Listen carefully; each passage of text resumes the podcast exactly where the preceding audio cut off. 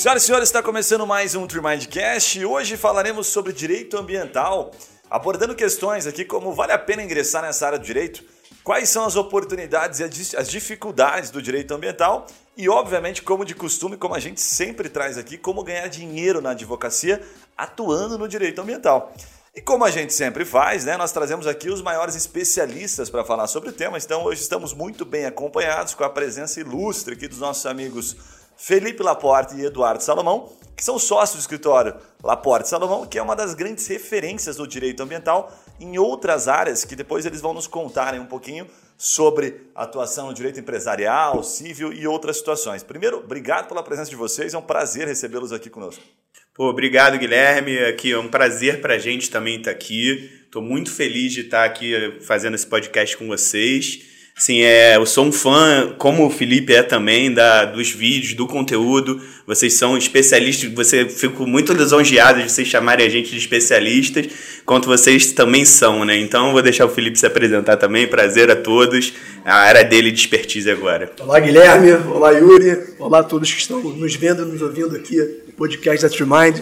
Muita realização de estar aqui, poder ter essa troca, como o Eduardo falou nós, além de, antes de, de nos tornarmos clientes, nós já, já éramos fãs do conteúdo da TrueMind. Parabéns pelo que vocês vêm desenvolvendo. Verdadeiro parceiro de negócios para todo escritório que quer crescer de forma consistente. Muito bacana estar aqui. Porra, depois desse, desse elogio todo, os caras deixam a gente sem é, eu, ia fazer umas perguntas aqui, acho que eu vou maneirar. Os caras fizeram elogio, trouxeram chocolate. Esse podcast é sensacional, né? Fica a dica para os próximos convidados. Né? é, a única pergunta que eu ia fazer assim, né, cara, pô, eu tô querendo começar a cultivar uns negócios diferentes lá em casa. Ah, vou falar que tá começando boa, a liberar isso aí. direito ambiental, é, cultivo não, de outras coisas. Mas tem bastante relação, vamos... depois vamos falar sobre isso. Inclusive, cara, isso é um tópico legal, porque tem um. Lembra no último podcast? A gente gravou um podcast recente com o Alexandre Copa um dos maiores especialistas também em marketing, estratégia.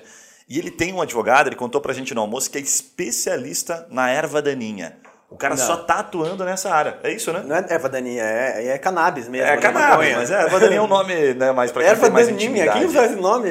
Só os mais antigos que conhecem, só os mais antigos Nos Estados Unidos é um mercado que não para de crescer. É um mercado já consolidado e cada vez mais estados a gente consegue compreender a importância da cannabis na área medicinal. Não conheço tanto, mas sei que os Estados Unidos têm uma ideia de fomentar cada vez Não, mais. Não, cara, eu vi, eu vi esse dado recentemente que globalmente o mercado de cannabis legal já vende mais de 20 bilhões de dólares por ano. Caraca. É legal, vai legal. É, aqui no Brasil ainda está restrito a parte medicinal, né? Então, só as autorizações, acho que o Felipe vai saber um é, pouquinho melhor. As, é, as autorizações são limitadas a quem tem autorização expressa para fazer e com fins específicos. Cara, muito legal, mas vamos lá, vamos começar aqui, a gente vai destrinchar, vai ter muito assunto para falar, certamente. Afinal, Felipe, quais são os princípios do direito ambiental? E principalmente assim, o que não é direito ambiental? O que você pode compartilhar com a gente sobre essas nuances aí, as, as inúmeras possibilidades de significado do direito ambiental? Bem, Guilherme, quando a gente fala de direito ambiental, é importante que a gente entenda, primeiramente, o conceito de sustentabilidade. A sustentabilidade ela possui uma dimensão ambiental, propriamente dita, ligado às questões da natureza, a questão econômica e a questão do universo social. E se a gente pensar, essas três dimensões, elas estão envolvidas em toda parte da sociedade.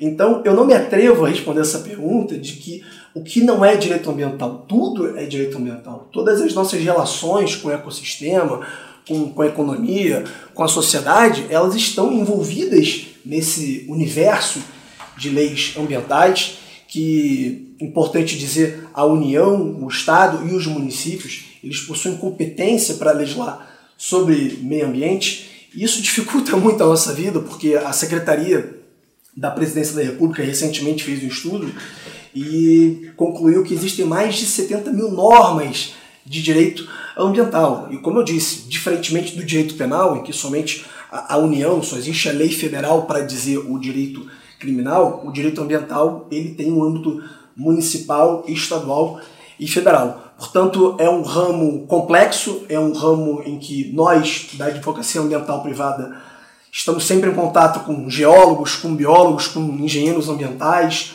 com gestores ambientais, tanto para que essa troca seja mais produtiva e também para as questões para a sociedade. Geralmente a gente faz uma consultoria ambiental, é uma sinergia muito grande de profissionais das mais diversas áreas. E assim, ó, o, talvez o, o, ambiental da natureza ali, a parte mais é, econômica, seja mais fácil de até pressupor o que, o que seria, mas o social fiquei curioso, assim, que, qual é o aspecto social exatamente? Quais são alguns casos onde o direito ambiental entra nesse aspecto de sociedade? Perfeito. Pois bem, vou dar um exemplo muito clássico no direito ambiental. Remoção de famílias que ocupam áreas protegidas pela legislação ambiental. Você viu, eu já ia pensar que era, era uma questão civil. É. Também, né? Sim, Também, não, deixa, não deixa de ser. A gente tem um, um aspecto civil da, da dignidade da pessoa humana, da Sim. questão da moradia, mas no final das contas, a melhor orientação que deve seguir, sobretudo para quem vai julgar esse tipo de caso na justiça, deve ser feito um, contra, um contrapeso. A gente tem que ponderar os direitos fundamentais envolvidos. Então a questão social ficaria de um lado, olha, será que em prol da família, daquela família que constituiu uma, uma, uma herança tradicional que está ambientada aquele, loca, aquele local, que não cause um dano efetivo, será que vale a pena a remoção desse tipo dessas famílias? Então essa seria a parte social dentro do direito ambiental no âmbito de, uma, de um litígio ambiental. E de outro lado seria, olha, eh, essa, essa família deve ser retirada porque, por exemplo, é uma área de parque em parte. Você não pode ter esse tipo de, de ocupação irregular. No entanto, não é o que ocorre. A realidade do Brasil é muito diferente. Existem diversas famílias ocupando áreas sensíveis ambientais e acaba sendo esse, esse equilíbrio é posto o tempo e, todo para o Poder Judiciário. E esbarra também nessa questão de povos é, originais, povos indígenas e tudo sim, mais. Sim, quilombolas, assim, povos... É, reforma agrária, essas coisas assim. Sim, sim, com certeza. Até pegando um gancho no que você falou, Yuri, a, a FUNAI, por exemplo, em licenciamentos ambientais de nível federal, caso o licenciamento federal afete aquela área, a FUNAI ela é chamada a se manifestar a respeito no âmbito desse licenciamento ambiental. O Instituto Palmares, que representa, que tutela os interesses dos quilombolas, da mesma forma. Essas comunidades tradicionais, essas comunidades históricas, elas estão envolvidas no nosso país e de fato elas têm que, elas têm que ser ouvidas, em, sobretudo em empreendimentos de, de excepcional impacto, né? de impacto Nossa, Cara, sabe, sabe o que, eu fiquei. Não, animal. Sabe o que eu fiquei pensando aqui? O nosso bate-papo é bem solto, então também não tem nenhum viés político, mas tem uma história recente aí que ganhou. Não recente, né? Foi bem no começo, eu acho, do governo Bolsonaro. E eu não me esqueço desse dia porque ele falou bem assim: é, puta, uma situação em que, sei lá, tá uns 15 anos, acho que entra bem no direito ambiental, você me corrige aqui que uma empresa está tentando tirar uma licença para construir, ampliar né, a, a, produção dela, ampliar o barracão, vou colocar em termos bastante simples. Ela não pode tirar ele contando, ela não pode tirar aquela licença porque tem um casal de canários, de papagaio que mora logo atrás da empresa e já está há 15 anos se arrastando. Tira o casal de papagaio e bota ele para outro lugar e estende a empresa e faz mais emprego, daquele jeito do Bolsonaro falando. Aí eu, quando você falou, eu fiquei lembrando, mas cara, o Bolsonaro deve ser um dos caras que mais prejudica, né? O, que mais gera demanda, vai contra, gera demanda fundamental. Guarda a relação com isso que eu estou falando, é uma balela. Guilherme, totalmente. Basicamente, o que extrai da sua fala a dificuldade do empreendedor vendo o nosso lado, tá? O lado da iniciativa privada. Perfeito. A dificuldade do empreendedor de obter uma, uma autorização do órgão ambiental competente para exercer a sua atividade, desde que apresentado to todos os estudos exigidos por aquele órgão ambiental, por outras instituições, até mesmo por outros é, órgãos ambientais. Agora, há uma, uma dificuldade muito grande de depender do, do poder público para que você possa exercer o seu, seu trabalho com, com segurança jurídica. Tem um caso muito interessante nos Estados Unidos, foi um leading case, deve ter uns 40 anos, em que uma barragem no, em Tennessee ela estava praticamente toda construída. Aí, ao final dessa construção, foi constatado por um grupo de, de biólogos um pequeno, um pequeno peixe chamado snail darter. E esse peixe, ele foi um, um peixe que não tinha nenhuma importância ecológica, por assim dizer. Um peixe simples, não guardava nenhuma espécie de, de peculiaridade. E esse peixe foi o responsável por interromper obras que já superaram bilhões de dólares. Foi uma votação apertadíssima na Suprema Corte dos Estados Unidos. É um leading case. A EPA, que é a agência de proteção ambiental norte-americana, ela entrou, então toda, moveu toda a sociedade, foi um caso muito importante para você ver essa dificuldade né, do empreendedor, o órgão ambiental, os stakeholders você está sempre andando assim numa corda bamba entre o bom senso, né, do, de, de, de assim fazer algo que é, que é benéfico para a né, sociedade, para o empreendedor e fazer o que é certo. Né? Eu costumo dizer que, pô, fazer, ser bonzinho é fácil, difícil é fazer o que é certo, o que é justo. Sabe o que eu lembrei agora, cara? É. A gente entrevistou no Papo Raiz, esse outro podcast, o Ratinho, que é governador do Paraná aqui, né? Ah, no começo do ano. E ele falou, ah, ó o dado aqui em loucura, né? Também, sem viés político nenhum. Em 20 anos, é, aqui no Paraná foi liberado 20 é, PCHs, né? Usinas hidrelétricas. É, e daí agora nos primeiros dois anos ele liberou 50 em dois anos. Daí ele falou, ah, você não precisa ser lento para ser exigente, ser rigoroso. E daí eu acho que o que ele comentou assim que esbarra muito interesse é, escuso também, sabe? Porque a pessoa defende o, o, ambiental ali, na verdade, tentando ganhar de outras formas. Assim, ah, mas, que é o monopólio, na pressiona no, vezes, ambiental, né? né? Tem muito disso também. O cara usa tipo, ah, cara, aqui vai acabar com uma espécie de peixe, mas na verdade ele quer fazer um acordo com você para liberar. Sim, o lobby ele sempre vai existir em toda a área do direito, não é uma exclusividade da área ambiental. Agora, o que a gente tem percebido é que a legislação ambiental ela tem sido gradativamente flexível, especialmente no que concerne licenciamento ambiental. Posso dizer, por exemplo, que em breve, espero que em breve, o projeto de lei geral sobre licenciamento ambiental ele possa ser publicado. É um projeto de lei que está há muito tempo no Congresso, tramitando, muita discussão e sem entrar em grandes pormenores. Mas que tem é antigo?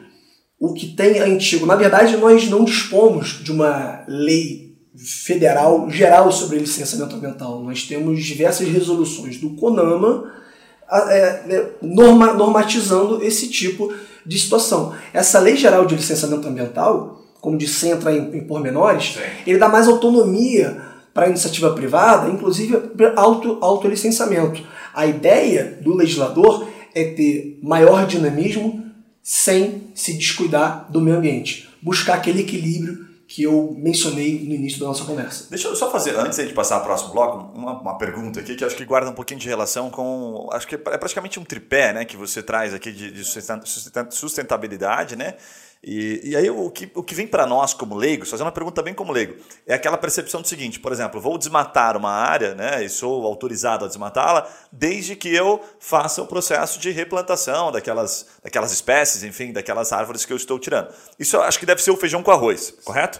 Quando a gente tem uma situação um pouquinho mais complexa, como essa, por exemplo, que eu citei do Bolsonaro aqui, né, brincando, é, o princípio é esse, geralmente ou não? É o princípio é se você está tirando algo, você tem que devolver para a natureza. É, essa é, é parte de um princípio padrão? Essa é uma, uma linha lógica ou não? Sim, de uma forma geral, existem condicionantes ambientais para, na maioria dos casos, de, de, empreendimentos e atividades de, de médio e grande porte, existem existem é, é, formas de você mitigar o seu dano, impacto ambiental, a gente basicamente causa o tempo todo, toda hora. O nosso Uber até aqui, ele causou um impacto ambiental para a atmosfera, libera dióxido de carbono. Então, realmente, a, a, ponderação ela é algo no direito ambiental que deve ser cada vez mais trabalhada, pensada. Não é, às vezes, soluções não são fáceis, são questões polêmicas, complexas que envolvem diversos interesses da sociedade, mas de uma certa forma, sim, essa, essa mitigação em atividades e empreendimentos ambientais, ela é exigida pela legislação ambiental. Isso fica a cargo do órgão ambiental competente para licenciar aquela atividade ou empreendimento. Muito bom. Oh, cara, cara, tem muito caso é agora, lembrando, é muito, né, cara? Esse assunto é muito eu, tenho, eu acompanhei bastante, tem o caso aqui do alargamento da, da areia aqui de Balneário Camboriú. Cara, 20 anos, cara mais, mais de 15 anos com certeza, tentando uh, licenciamento ali da Fátima, né? Antiga Fátima aqui de Santa Catarina, agora mudou de nome. E agora parece que liberaram, assim, cara, puta, há muitas dores. Mas assim, daí você fica me perguntando, né? O que, que eles descobriram no último ano que nos últimos 15 eles não sabiam, assim. Então, tipo, né? É difícil a gente, como leigo, compreender essa demora, né? Sim, e, e, muita coisa nova surge o tempo todo. Existem muitas obras no Brasil que obtiveram as suas autorizações as suas licenças, que elas são revistas, elas, elas são questionadas judicialmente porque foram ocupadas, foram desenvolvidas em áreas de proteção especial, áreas de praia, como você muito bem disse, áreas de restinga, mas a gente tem que ter cuidado, cuidado, não deve ser sair sempre demolindo obras, como às vezes pessoas de movimentos mais radicais desejam. Ah, não, tem que demolir porque foi construído em uma Avenida Paulista, por exemplo, é, boa parte dela é, foi desenvolvida em uma área de topo de morro. Uma área de topo de morro, como regra geral, você não pode desenvolver qualquer tipo de atividade. ah, mas ali tem pouca coisa, né? Aquele, aqueles prédios nem pesam tanto assim. É, pois bem, mas foi o que eu falei. A legislação ambiental é extremamente rigorosa severa, em constante atualização, mudança. Cara, esse assunto dá para ficar uns três dias falando sobre ele, mas coisa, eu, tenho muita coisa para te perguntar aqui. Né? Não, é, é que é muita. O direito ambiental nem me parecia antes de você falar, quando você citou o dado, que depois eu quero trazer de novo, 70 mil. Mais 70 mil. Mais 70 Caramba, mil. É muita coisa. Aquela casa que é você quer construir norma. agora, lá de 88 andares. Lá, nem vou falar do que eu quero fazer lá no meu terreno, senão ele vai me punir. Vai precisar de um advogado. Vai precisar de um advogado. Mas vamos lá, deixa eu te perguntar o seguinte: quais são as oportunidades no direito ambiental? Tá? Da onde vem, é, se você puder dar um contexto até, essa, essa questão de vocês, essa conexão de vocês, principalmente sua, né, Felipe, com o direito ambiental? Por onde que a pessoa que está nos ouvindo, o advogado, que ou está começando ou que já está atuando e que gostou, poxa, esse assunto já era um assunto que me interessava, por onde que ele começa? Quais são, o que está bombando no mercado? Conta um pouquinho dessas oportunidades aí. Sim, é, inicialmente, Guilherme, uma história curiosa como é que se deu essa minha paixão pelo direito ambiental? Ela foi iniciada depois que eu vi um filme chamado A Civil Action, que aqui no Brasil ganhou uma tradução bizarra de A Qualquer Preço. Apesar dessa tradução não ter, não ter muita relação, tem relação com a saga do personagem, que é um advogado, que ele é oriundo da área civil, e ele migra para o direito ambiental quando ele assume o patrocínio de certas famílias que perderam entes queridos em decorrência da contaminação de um rio em uma cidade na região de, de Massachusetts.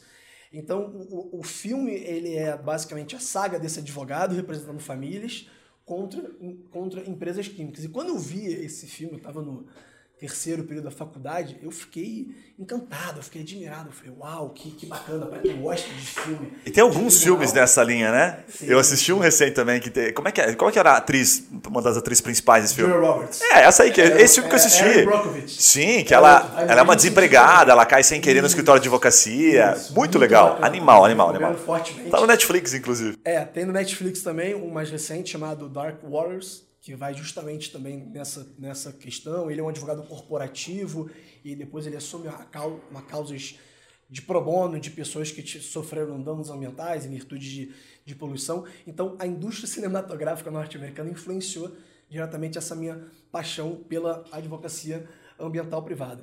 Agora, falando um pouco, Guilherme, das oportunidades do direito ambiental, o que está mais bombando na área de direito ambiental, como ganhar dinheiro na área ambiental, primeiramente queria ressaltar a questão das métricas de ESG, que nada mais é do que Environmental, Social e Governance. Todo mundo tá falando desse troço agora, cara. Pô, até os caras no ponto de ônibus agora estão falando. ESG, é Como é que tá o seu ESG lá da sua empresa? O cara chega para um motorista e esse assim, caminhão aqui, esse ônibus aqui, já tem ESG? É um assunto que vai bombar cada vez mais. É um assunto que ele começa a se desenvolver no Brasil de forma um pouco tímida, mas ele já tem um mercado consolidado nos Estados Unidos, já tem um mercado consolidado na América Latina e basicamente o profissional que deseja trabalhar com essas métricas, ele deve fazer um amplo estudo da parte ambiental, da parte social e da parte de governança corporativa, que é a parte do, do Eduardo no escritório, e as empresas cada vez mais elas procuram sua, uma, uma reputação melhor perante a sociedade, o fortalecimento de suas marcas. Ô, Felipe, mas eu vou, eu vou te pedir para você dar um, dar um contexto rápido. O que é, o que é esse indicador? Sim, esses indicadores são diversas métricas dentro desse universo da área ambiental, dentro do universo da área social e dentro desse universo de governança. Basicamente, a empresa ela sofre uma pressão de acionistas, ela sofre uma pressão de consumidores e ela deve se adequar a esse novo normal. A pandemia acelerou a questão do, do, do ISD. Então, cada vez mais empresas vão se preocupar com, com o legado que elas deixam nesses três pilares. Que além de tudo é uma vantagem competitiva, né? Uma empresa que ela é bem vista no, no do, do, a parte de environment, tanto a parte social como a parte de governança, ela tem uma marca mais consolidada, ela tem uma marca que pode valer mais dinheiro. Então eu acho que pensa-se muito de que é um, um empecilho é a criação de burocracias e métricas que talvez não sejam tão necessárias. Mas para o empresário, em geral, isso vai retornar em dinheiro, em valor de marca. Isso, está me lembrando tipo um ISO, assim. É Sim, bem parecido. É uma certificação. Okay. Tá. sustentabilidade. Assim. Ok. Sim, a tá. ideia é, é bastante parecida. Então, essa parte de, de ESG eu destaco como um mercado praticamente a gente pode chamar de um oceano azul. Mas, mas aí para você atuar quase como já existe no ISO, como um advogado especialista em promover Inovação. aqueles indicadores, em fortalecer... Sim, o cara aquele... quando ela Ok, perfeito. Assim, implementação, implementação. É muito com Top. compliance. É você se adequar às normas vigentes em virtude de todas essas questões que, que eu mencionei. Um outro, uma outra área, um, um subnicho dentro do direito ambiental que eu vejo muito evolução. Posso fazer mais uma pergunta sobre ESG? É, para empresas pequenas, assim, é, se aplica também? Eu quero dizer, quais são, algum, quais são algumas adequações é, simples que uma empresa pode fazer para já começar a entrar nesse mundo? Ou é uma Sim, coisa mais reservada para a indústria, para outras empresas? Perfeito, Yuri. Posso te dar um exemplo da área ambiental. Na área ambiental, essa pequena empresa ela vai ter uma radiografia de quais são as fontes que ela utiliza para gerar, gerar energia. Por exemplo, será que ela tem um, um, um painel solar para captar energia, da onde vem a energia que ela está consumindo, a pegada de carbono dela, como é feito isso, a reciclagem de resíduos, como é que ela faz? Ela tem coleta seletiva? Então, basicamente, depende do tamanho da empresa, ok? Então, é algo que, que realmente varia de bastante empresa para empresa, mas é uma radiografia ambiental de diversos segmentos. Pode, pode ser relacionado a energias renováveis, a questão do, de emissão de, de, de gás carbônico, mas ganha, é, procura-se um selo, alguma coisa do tipo, ou é só uma, um manual do que você deve fazer? A ideia de ESG, ela tem toda essa ideia de, de selo, essa, esse demonstrativo para a sociedade e também de um ganho econômico. A ideia é que haja sempre um equilíbrio, de que o, o empresário invista nesse tipo de serviço, para que ele possa entender melhor o business dele, gerar mais valor para a sociedade, criar uma, um, espaço mais agradável, mais sustentável, para que se possa exercer as suas atividades. Ah, muito legal. Felipe, é, é, eu estou pensando aqui enquanto você fala, né, que o ESG me parece que ele está mais relacionado ao consultivo dentro do direito ambiental, certo? Está errado? Ok. E aí o que, que a gente tem, por exemplo, de situações que são mais recorrentes? Em outras palavras, simplificando bastante, que empresa, que tipo de empresa está fazendo cagada? Quais ou faz as, cagada direto e que dá dinheiro para advogado ambientalista. É, Aliás, me corrija, advogado ambiental, é, é, correto, é, correto falar advogado ambientalista ou não? Sim, eu não vejo... Não, não vê nenhum problema, tipo ok. De... Porque o ambientalista ele, ele traz outras situações, né? outras né? conotações, né? Assim, né? É, parece, parece isso, ativista, né? mas eu, eu não vejo preferência, não está incorreto nem nada. Você pode chamar direito ambiental ou direito do ambiente as duas formas estão corretas, existem livros adotando essa, essa forma de, de se designar o direito ambiental e a outra. Pois bem, hoje em dia no nosso escritório as nossas demandas são muito mais consultivas do que contenciosas. Apenas para o ouvinte, para quem está nos vendo, entender. O contencioso ambiental é quando você tem um litígio ambiental. E esse litígio ele pode se dar de forma administrativa, uma pessoa, uma empresa sofreu uma multa ambiental de um órgão ambiental então, instala-se um processo administrativo ou um processo judicial. O exemplo mais clássico, o Ministério Público entra com uma ação para remediar um dano de uma certa área, ou então aquele empreendimento não possui a licença, não possui a autorização necessária. Então esse é o contencioso ambiental, parte administrativa e parte judicial. O consultivo é quando o interessado busca o advogado ambiental para solucionar algum problema que não envolva o poder judiciário.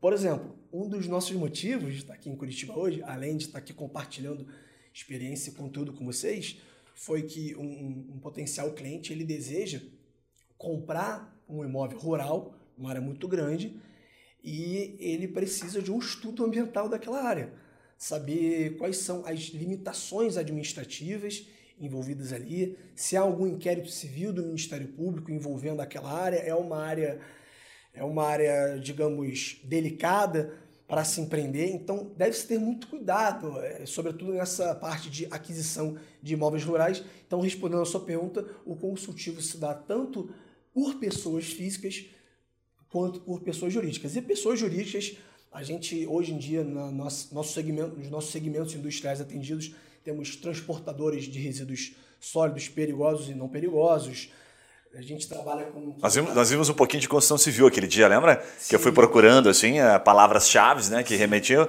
e vimos, acho que alguma coisa com relação à obra, né, de prédio. Sim. Eh, até já passei por uma situação dessa, numa situação é, de uma consultoria estratégica, eu apareci com uma empresa uma vez, que é, é, bem simples, inclusive acho que vale a pena citar, porque a gente fala aqui do, desde o follow the money, né, que está lá no topo, vamos colocar assim, do direito ambiental, do ponto de vista financeiro, né, que, e aí quando você traz para uma situação muito mais simples, olha o que aconteceu. Na época a empresa simplesmente simplesmente, né, despejou, ok, é, lixos que ela achava que eram lixos normais em um terreno, porque a prefeitura não levava aquele lixo, então ela despejou no terreno. Só que tinha a marca da empresa. E aí, meu amigo, ferrou, veio uma multinha. E aí, puta, quem é que nos defende nesse caso? Então, estou falando de algo simples, mas que a gente viu que muitas empresas de construção civil, né, construtoras, incorporadoras, Sim, etc. Incorporadoras, em geral, por isso, né? precisam de um advogado para fazer qualquer tipo de estudo ambiental, porque eu sei que às vezes você compra um terreno, daí começa a fazer a licenciamento ali, os alvarás para construção e descobre que tem, puta, uma nascente de rio, um negócio assim. Guilherme, caso clássico no direito ambiental. Essa auditoria legal que a gente faz antes de proceder com uma compra e venda de um terreno, ela é importantíssima justamente para se evitarem riscos. Então é necessário que se faça todo um estudo da legislação ambiental. Você mencionou estudos ambientais. A parte jurídica do advogado ambiental, basicamente, ela pode se resumir na revisão dessas normas ambientais que subsidiaram o estudo ambiental. Portanto, como eu disse, é uma, é uma troca de conhecimento da parte jurídica com o biólogo, com o antropólogo, com o geólogo, às vezes com o oceanógrafo, se a gente fala de um licenciamento de, de, de plataforma de petróleo. É bem bacana. Cara, eu lembrei do negócio agora, outra história. Você vai lembrando das tretas, né? A minha prima, uma prima minha, ela é geóloga e trabalha para uma construtora aqui em Balneário Camboriú. E ela falou que estava fazendo um estudo tipo assim, tava gastando tempo pra cacete dela para fazer um estudo numa área que essa construtora comprou e tinha uma, um rio ali, tinha um lago, e ela tinha que provar para a prefeitura, sei lá, que aquele lago não era natural dali. Tem um negócio assim, né? Tipo assim, ela tinha que provar por fotos históricas, por estudos de solo. Não tem como esse rio sendo natural daqui, esse lago ser natural. Não, não tem de onde vir esse rio. Olha que loucura isso. O direito ambiental, ele é muito complexo. Ele é complicado. E em demandas ambientais, existe uma súmula hoje no STJ que diz que, bem, é, qual o modo clássico de prova no, no processo civil? O autor, a regra geral, o autor ele deve comprovar o seu direito, certo? No direito ambiental é um pouco diferente isso. Se existem indícios de que aquela área foi sofreu um dano, sofreu um impacto, é possível a inversão do ônus de provar. Basicamente é dizer que você deve provar que não poluiu. E isso é complicado, isso é custoso, isso é moroso isso, isso causa insegurança. Eu não quero você, vai, você, viu, você vai ter que pegar o peixe como testemunha daí. é, cara, não, uma carpa, né? Vai mais pra esquerda ou pra direita. Né? Pô, escolhe os peixes ali e leva como testemunha. Cara, mas eu, essa minha prima tava falando que ela tava tendo Muito que procurar doido. registros de 50 anos atrás, assim, pra ver o que, que tinha naquela área, se já tinha aquele lago, sei lá. É, antes de passar pra próxima até a pergunta aqui, eu, eu, enquanto você fala, eu fico pensando sempre o seguinte, né? Quando a gente olha para nicho dentro do direito, que a gente sempre fala aqui sobre as oportunidades de nicho e tal como é grande o nicho apenas do direito ambiental. Dá para você escolher um nicho ainda, um subnicho dentro do direito ambiental, porque é muito amplo, né? Como você falou desde o começo, Parece, para quem não entende muito, que é uma matéria muito restrita, né? Ah, ele só faz isso aqui ou faz aquilo ali, mas você vai para muitas, né? muitas possibilidades, muitas áreas, é muito legal de fato. Passando rapidamente para deixar um insight para você, já retomamos o episódio. Aqui na TreeMind a gente utiliza uma ferramenta que possibilita identificar o volume de pessoas procurando por serviços jurídicos, de acordo com a sua área de atuação. E o melhor é que a gente consegue identificar os seus concorrentes no Google e a estratégia que está levando clientes até o site deles. E por consequência, gerando negócios para esses escritórios, né? Se você curtiu e tem curiosidade, quer saber se vale a pena investir em marketing jurídico, por exemplo, no Google, na sua área de atuação, acesse o nosso site treemind.com.br e receba uma rápida consultoria por um dos nossos especialistas em Google. Combinado? Voltamos ao episódio, um abraço e até lá. Agora, deixa eu te fazer uma pergunta aqui bem indiscreta e prática que os nossos ouvintes adoram essa pergunta, porque é o seguinte.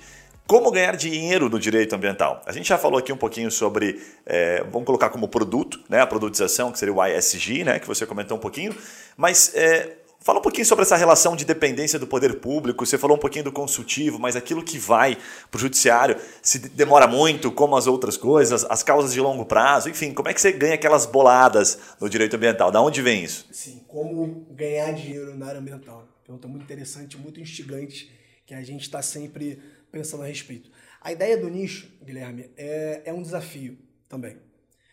Então, o advogado que consiga entender melhor o business do seu cliente, ele larga na frente. Como eu falei, hoje em dia nós somos um escritório que atendemos diversos segmentos da economia. Nós ainda não nichamos. Talvez no médio e longo prazo a gente tenha um, a gente espera ter um setor que atenda dentro da nossa área de direito ambiental que só atenda um segmento. E como chegar nesse ponto? Pois bem, na minha humilde opinião, existem algumas formas de você se conectar com esses empresários, com essas pessoas físicas que desejam adquirir imóveis rurais, você tem que tá, andar no meio deles. Você tem que andar no meio deles. Então, como é que você faz isso? Por exemplo, eu lembro que eu escrevi um artigo em 2014, quando eu ainda era advogado corporativo de uma empresa de engenharia florestal, eu escrevi um artigo uma revista chamada Correio Hospitalar. Acredito que ela nem exista mais hoje. E aquele artigo, um artigo de quase dois, dois laudos, eu acabei me conectando com empresas que trabalhavam com descarte de resíduos sólidos. E aquilo me gerou um cliente. Então, por meio da escrita, por meio da produção de conteúdo, um conteúdo que comunique com o público leigo, você consegue chegar nesse tipo de pessoa. Você tem que acompanhar o mercado, a leitura do valor econômico é muito importante, a leitura de portais ambientais para saber onde estão as suas oportunidades é, de extrema relevância. Então você tem que estar antenado com o mundo. É importante você ter todo. Cara, a minha cabeça vai longe aqui. Você fala assim, puta, dá uma lida nos portais ambientais. O cara vai encontrar um monte de situação, com certeza, né, pelos portais ambientais, que relacionam empresas que estão cometendo né, alguma, algum tipo de falha. E é tão simples, teoricamente, abordar, né, porque ele pode simplesmente transformar aquilo, como você bem fez, em um artigo, em um conteúdo que fale sobre como resolver ou evitar o problema para aquela determinada empresa. Então ele pega aquilo que está pronto, né, aquelas informações que estão relativamente prontas e com o conhecimento de direito ambiental transforma numa oportunidade de negócio, que é o que a gente fala aqui. Inclusive, Guilherme, tem uma história curiosa a respeito. Teve uma vez quando eu era estava começando a minha caminhada na advocacia, eu fui ao Ministério Público, fui, fui obter informações a respeito de um inquérito civil de um cliente que o, o nosso escritório estava sendo investigado. E aí, no Ministério Público do Rio de Janeiro, antes da pandemia pelo menos, ficava no moral as instaurações de inquérito civil. Considerando tal, considerando tal, considerando tal, instauro o inquérito civil para que se investigue a respeito de poluição sonora de uma determinada empresa. E essa empresa era um restaurante que eu costumo comer, numa área bombada, no, no bairro da, da, Barra da Tijuca, e eu não conhecia o dono, mas eu estava tava lá frequentemente. Então, como essa informação é pública, eu obtive cópia desse inquérito civil, que estava no começo, e depois do almoço chamei o dono e falei na cara de pau, olha, trabalho no escritório, minha área principal de prática é direito ambiental. O bicho vai pegar para você. O bicho vai pegar.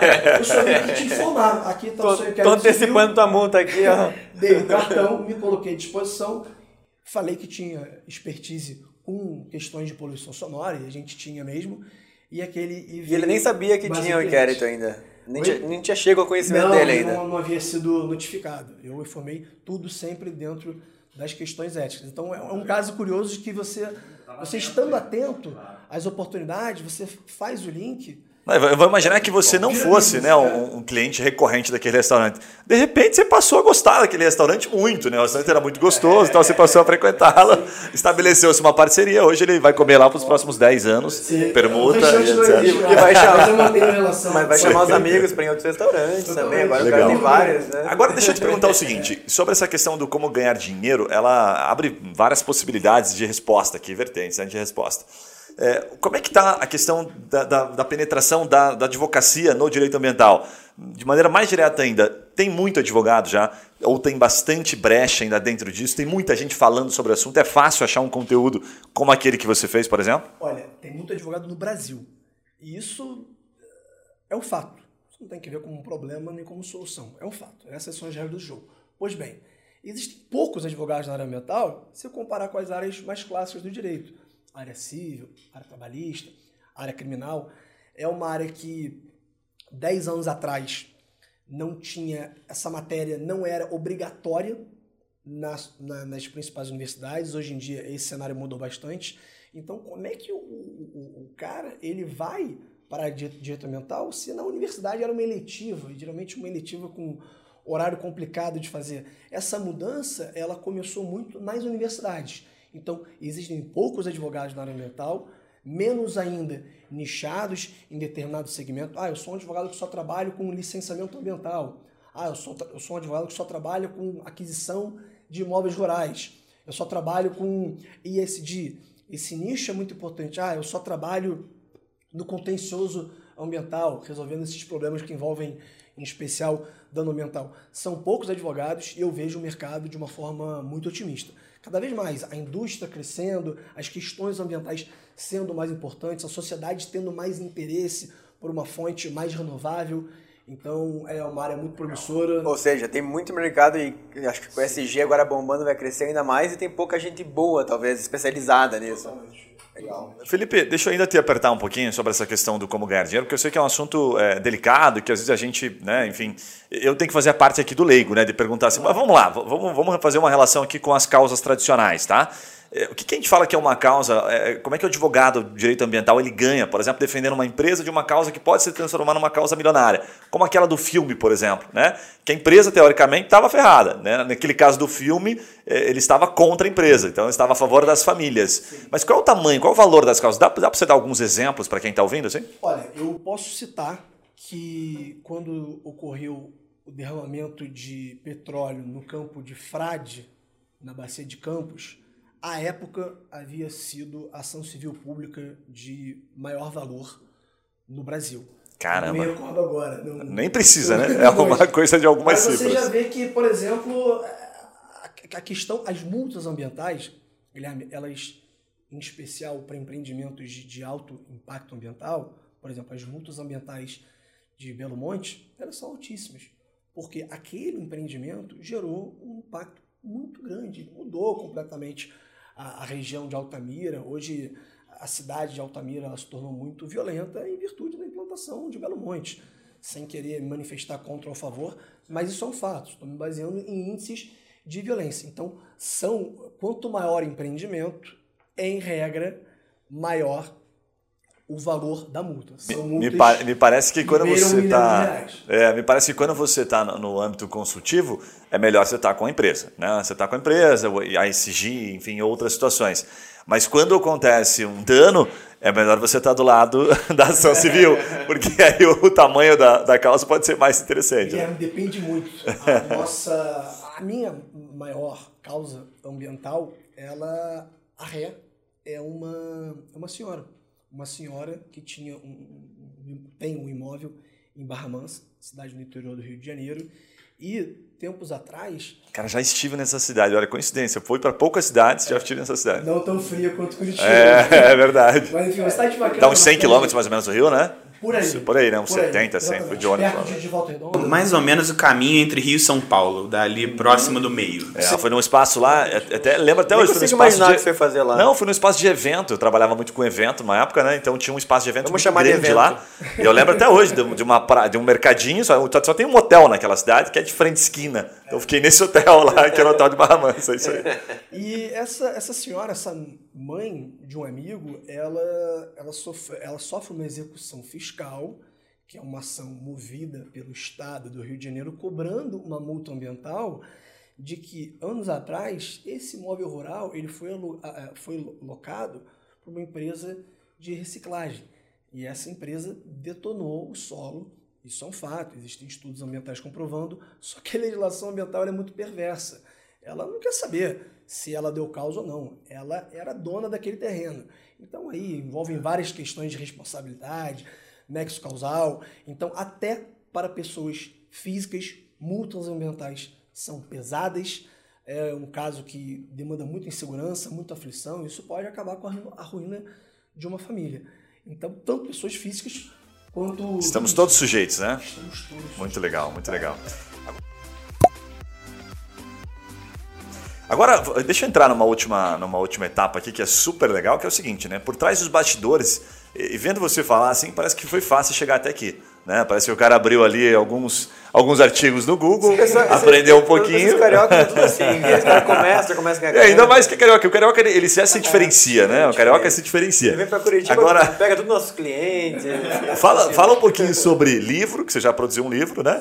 E sobre é, se teve algum ponto da, da virada na sua carreira. Até com viés, mas assim, pensando em quem está ouvindo, cara, carreira de direito ambiental como, né? Como é que você chegou até aqui? O que, que você pode transmitir por trás daquela sensação e aquelas não tem aquela frase que a gente fala assim que ninguém, todo mundo vê as, os tombos que eu levo, ninguém vê as pingas que eu tomo, é um negócio é, assim. É o contrário, né? É, mas é mundo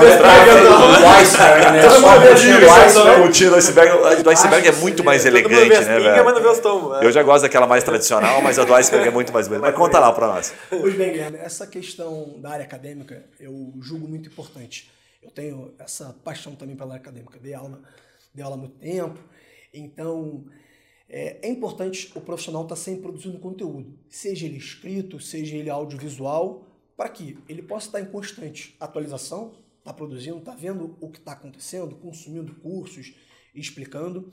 A questão do livro, fui chamado para escrever um artigo dentro de um livro, já já tem outro também nesse sentido. Até o final do ano pretendo ter o meu livro próprio, que é a minha dissertação de mestrado. É, que fala sobre a questão do fato consumado no direito ambiental, um tema ainda pouco explorado dentro do direito ambiental. Julgo isso muito importante. No nosso escritório, por exemplo, quando a gente começar a construir a nossa equipe, a gente, mensalmente, a gente vai, a gente vai dar livros para nossa equipe e, e, e, a nossa equipe vai apresentar tanto os livros jurídicos quanto livros de empreendedorismo, conteúdos da TreeMind, conteúdos que envolvam o marketing, as vendas, a persuasão, a PNL, esse é o gostoso da advocacia, né? A gente precisa estar tá andando com as soft skills e as hard skills sempre em consonância. Uma coisa soma-se com a outra. Então, a área acadêmica, ela ajuda na minha advocacia, ela me, me, me coloca numa, numa posição bem bacana e convido a todos que, que queiram é, ingressar na área ambiental, essa via acadêmica é muito bacana. Eu sou um advogado que dá aula, não sou um acadêmico que advoga. Eu acho que isso tem uma. É um advogado que por acaso dá aula, né? Sim, sim. Leciona, okay. conciliar essas duas paixões. Então, acho, acho bastante importante. A sua segunda pergunta, Guilherme? A, última, a outra pergunta seria como chegar. Essa, essa carreira, vou até deixar um pouco mais claro. Quanto tempo ela leva, sabe? Porque a gente vê assim, aí deixando de maneira bastante objetiva. Os jovens hoje eles querem um resultado muito rápido, né? É natural, né? A gente é, já não é mais tão jovem assim, mas podemos nos considerar jovens. Mas parece que o jovem que está na faculdade agora, fazendo, cursando direito, ele quer sair da faculdade e já ter trabalho. Tá? Quanto tempo levou para você chegar a esse ponto você falar assim, cara, hoje eu posso dizer que sou um especialista? Olha, é, falar de tempo é complicado na advocacia. Eu acho que é um jogo de longo prazo. Você perguntou a respeito se teve um momento de virada na minha carreira. Sim, ponto de virada. Pois bem, quando, quando eu tinha três anos de formado, eu fui chamado para assumir o jurídico de uma empresa de engenharia, de engenharia florestal no Rio de Janeiro. Então, eu fazia toda a parte do jurídico, a parte civil, a parte regulatória e a parte ambiental. Então, como era responsável pela parte jurídica dessa empresa, algumas empresas, eu comecei a ganhar algum certo destaque para as empresas que essa minha empresa prestava serviço. Então, alguns clientes me perguntaram: olha, você pode me ajudar aqui com, com isso aqui? Então, na época, os meus chefes deram total liberdade: olha, desde que você consiga entregar com a excelência que a gente exige, você também pode captar os seus clientes na área é, é, é, privada. Então foi uma época da minha vida que eu trabalhava tanto nessa empresa, dava aula em Niterói, que é uma cidade diferente do Rio de Janeiro, demorava uma hora e pouca de carro, e também tinha, comecei até a minha clientela da área ambiental. Então é, é difícil dar um caminho, cada um tem um caminho, você pode entrar pela área acadêmica, você pode entrar batendo um papo despretensioso, que nem eu bati com esse meu amigo. Uma vez a gente almoçou no centro e falou: caramba, direito ambiental, poucas pessoas na nossa universidade têm esse interesse.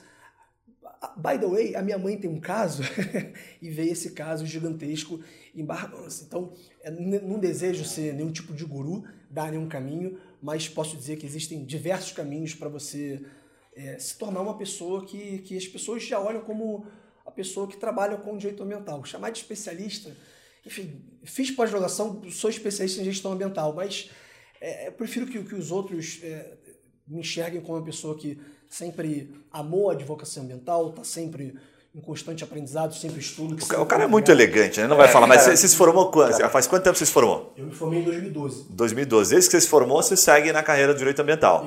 Então tá aí, cara, no mínimo uns 8, 9 anos. Pra começar. Ok, pra começar uma conversa, é porque ele é elegante, é, pro cara, cara começar a falar com tanta propriedade né? assim.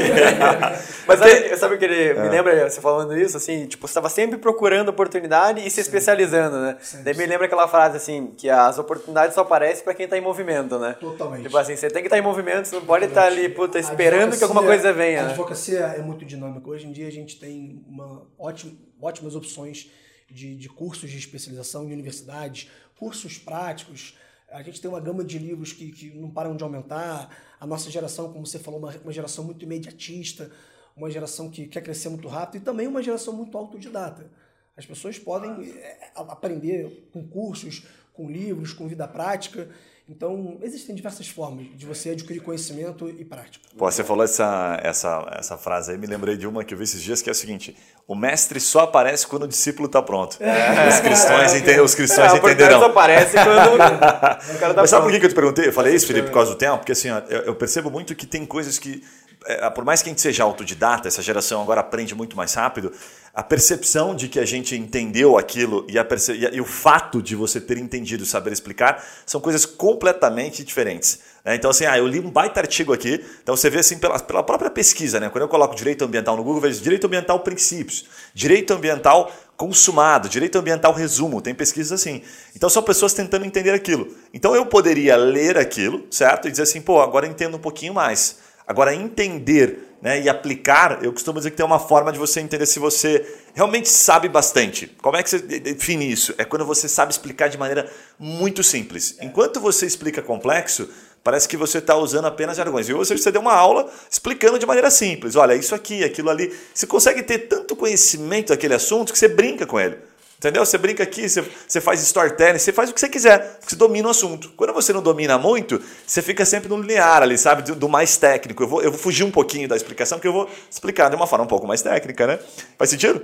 Faz sentido. Inclusive, o Leonardo da Vinci tem uma frase que nos agrada muito. A gente, inclusive, colocou no nosso site de que o último grau de sofisticação é a simplicidade. É. É um desafio constante, Guilherme. É, de vez em quando a gente tem que sempre se policiar para não falar tanto juridiquês, para falar de uma forma clara e para demonstrar confiança e estar tá sempre atualizado. É um desafio constante. A gente nunca pode é, parar e falar, não, agora estou bem com o conteúdo que eu tenho, com os clientes que eu tenho. A gente sempre tem que evitar a zona de conforto. Legal. Parece que historicamente o advogado inteligente era o que falava mais difícil, né? É. Hoje em dia, o advogado mais inteligente é o cara que consegue resolver os problemas mais fáceis, né? embaixo.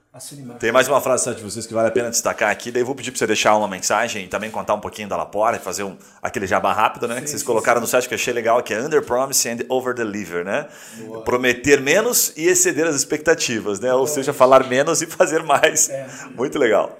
É a filosofia que a gente adota no escritório, inclusive vocês adotaram com a gente, porque o nosso site foi uma criação da TrueMind e ficou exatamente com a nossa cara. Eu recebo elogios até hoje de alunos, de clientes, de família, muito bacana.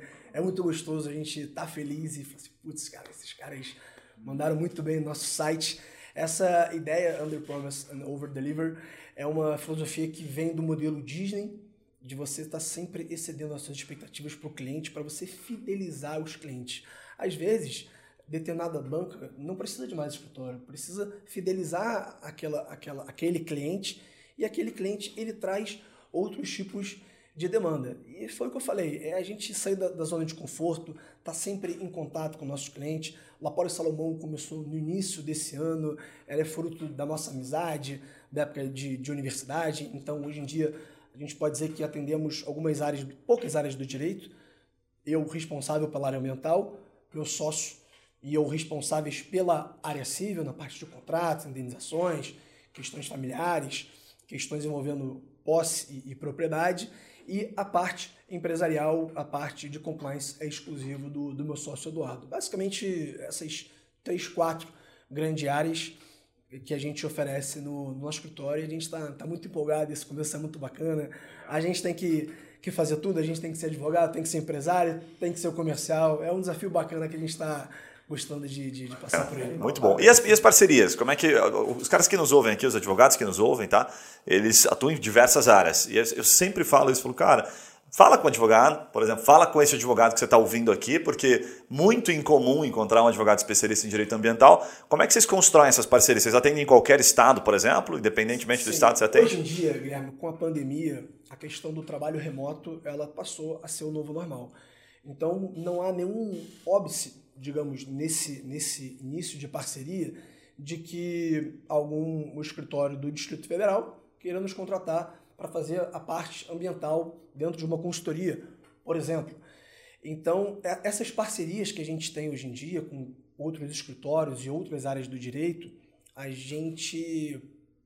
Elas se deram basicamente de, de, de clientes, de amigos de universidade e o direito ambiental ele goza dessa prerrogativa de ter um envolvimento com o direito empresarial, ter um envolvimento com o direito civil, tem envolvimento na área criminal, na área tributária, ele, ele, ele, se, ele se desenvolve em diversas áreas do, do direito. Não existe o direito ambiental isolado praticamente sozinho. Então o tributarista me, me, me contacta para saber olha, o que é esse PTU verde, do que, do que se trata essa, esse desconto aqui que eu posso dar para o meu cliente se ele atender esse requisito que está presente na lei. O, o, advogado societário, ele precisa também do direito ambiental quando ele vai fazer uma, uma fusão, aquisição de uma empresa, quando tem algum terreno envolvido, por exemplo, a maneira mais clássica. Então a gente tem essa, essa alegria de ter o nosso ramo do direito envolvido em diversos outros. E daí Muito legal. E aí é uma área do direito que possibilita você estabelecer parcerias, contatos é, com bastante facilidade, justamente porque você não tem tantos concorrentes assim, né? Você chega para um advogado criminalista, você tem como estabelecer uma parceria do empresarial do criminalista ao tributário, você tem como atuar, né, com parcerias. Muito legal isso. Cara, só tenho a agradecer primeiro pela aula aí, foi muito top, Felipe, de fato, você conseguiu abrir bastante aí diversas situações, eu tô com a cabeça aqui pensando em várias possibilidades. Vou pedir para você deixar uma mensagem final para quem está nos ouvindo aí, como é que o pessoal contata, inclusive, a Lapore Salomão. Olha, Lapore Salomão, laporesalomão.odv.br. Temos o nosso Instagram também. Estamos ressaltando que a gente está no início dessa jornada. Somos um escritório pequeno, com muita vontade. Inicialmente startados por mim e pelo Eduardo. Já no próximo mês a gente vai aumentar a nossa equipe e mês que vem a nossa sala fica pronta. A gente, tá, a gente quer produzir muito conteúdo na parte escrita. A gente tem uma meta interna de todo mensalmente estar produzindo um artigo no nosso site. Quando a nossa sala estiver pronta, a gente vai ter uma série de, de entrevistas, a gente vai entrevistar empresários para poder entender melhor as dores deles e fazer essa conexão com o mundo jurídico. A gente tem metas, por exemplo, de almoços mensais. O advogado ele tá sempre, tem que estar tá batendo papo. As pessoas têm que saber o que você faz, por que você faz e como você faz. É daí que ele é lembrado. É daí que, que a prevenção de um certo problema ela acaba aparecendo e não só quando aquele problema acontece. Então é, é basicamente isso. Prazer. Legal. Muito, bom, muito bom. Deixa o Instagram de vocês. Como é que eles te encontram? Pelo Instagram, pelo, Lapore pelo site? Salomão. Lapore Salomão. Ok. Lapore Salomão. Todas as redes? Ok. Encontra. YouTube, Perfeito. LinkedIn também já funcionando. Tá aí, vamos deixar na descrição aqui do episódio. Então, já tá ante- antecipando aqui um pouquinho, tá? Fazendo um, um- dando um spoiler aqui. A gente vai gravar um episódio exclusivamente com o Eduardo sobre compliance. O cara ficou quatro anos fazendo a implementação de compliance na Cruz Vermelha. Não faço ideia da quantidade de Eu não desafios. tenho Ele que contou dizer isso. isso, mas parece muito importante. É, e ele contou isso num podcast para nós, tá sensacional. Então ele fala sobre compliance dentro do direito empresarial, enfim, tira todas as dúvidas sobre esse assunto. Co- Convido você a ouvir esse episódio porque também tá muito legal. Então é isso, galera. Valeu, até o próximo podcast. Um abraço Valeu! e tchau.